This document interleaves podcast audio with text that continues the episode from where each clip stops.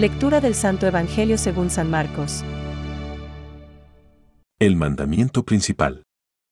Un escriba que los oyó discutir, al ver que les había respondido bien, se acercó y le preguntó, ¿Cuál es el primero de los mandamientos?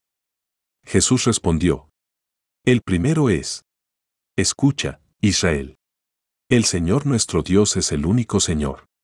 Y tú amarás al Señor, tu Dios, con todo tu corazón y con toda tu alma, con todo tu espíritu y con todas tus fuerzas. El segundo es, amarás a tu prójimo como a ti mismo. No hay otro mandamiento más grande que estos. El escriba le dijo, Muy bien, maestro, tienes razón al decir que hay un solo Dios y no hay otro más que Él, y que amarlo con todo el corazón, con toda la inteligencia y con todas las fuerzas, y amar al prójimo como a sí mismo, vale más que todos los holocaustos y todos los sacrificios. Jesús, al ver que había respondido tan acertadamente, le dijo, Tú no estás lejos del reino de Dios. Y nadie se atrevió a hacerle más preguntas. Es palabra de Dios. Te alabamos, Señor.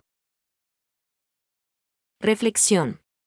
No existe otro mandamiento mayor que estos. Hoy, un maestro de la ley le pregunta a Jesús, ¿cuál es el primero de todos los mandamientos? La pregunta es capciosa. En primer lugar, porque intenta establecer un ranking entre los diversos mandamientos. Y, en segundo lugar, porque su pregunta se centra en la ley. Está claro, se trata de la pregunta de un maestro de la ley. La respuesta del Señor desmonta la espiritualidad de aquel maestro de la ley. Toda la actitud del discípulo de Jesucristo respecto a Dios queda resumida en un punto doble.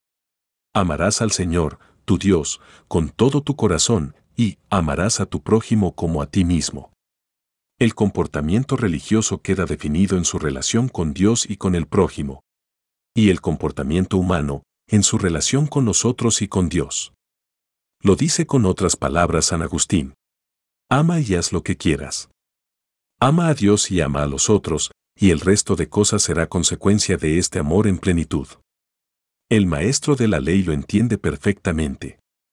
E indica que amar a Dios con todo el corazón y a los otros como a uno mismo vale más que todos los holocaustos y sacrificios. Dios está esperando la respuesta de cada persona, la entrega plena, con todo tu corazón, con toda tu alma, con toda tu mente y con todas tus fuerzas, a Él, que es la verdad y la bondad, y la entrega generosa a los otros. Los sacrificios y ofrendas tan solo tienen sentido en la medida en que sean expresión verdadera de este doble amor. Y pensar que a veces utilizamos los pequeños mandamientos y los sacrificios y las ofrendas como una piedra para criticar o herir al otro. Jesús comenta la respuesta del maestro de la ley con un no estás lejos del reino de Dios. Para Jesucristo nadie que ame a los demás por encima de todo está lejos del reinado de Dios. Pensamientos para el Evangelio de hoy. Te amo, Señor, y la única gracia que te pido es amarte eternamente.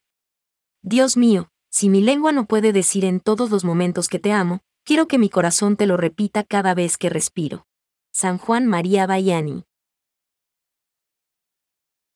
Si el amor de Dios ha echado raíces profundas en una persona, ésta es capaz de amar también a quien no lo merece, como precisamente hace Dios respecto a nosotros. Benedicto XVI. Nosotros debemos necesariamente aceptar sus palabras y tener en Él una fe y una confianza completas. Él es todopoderoso, clemente, infinitamente inclinado a hacer el bien.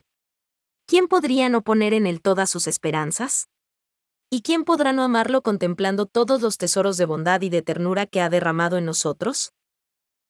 Catecismo de la Iglesia Católica, número 2.086.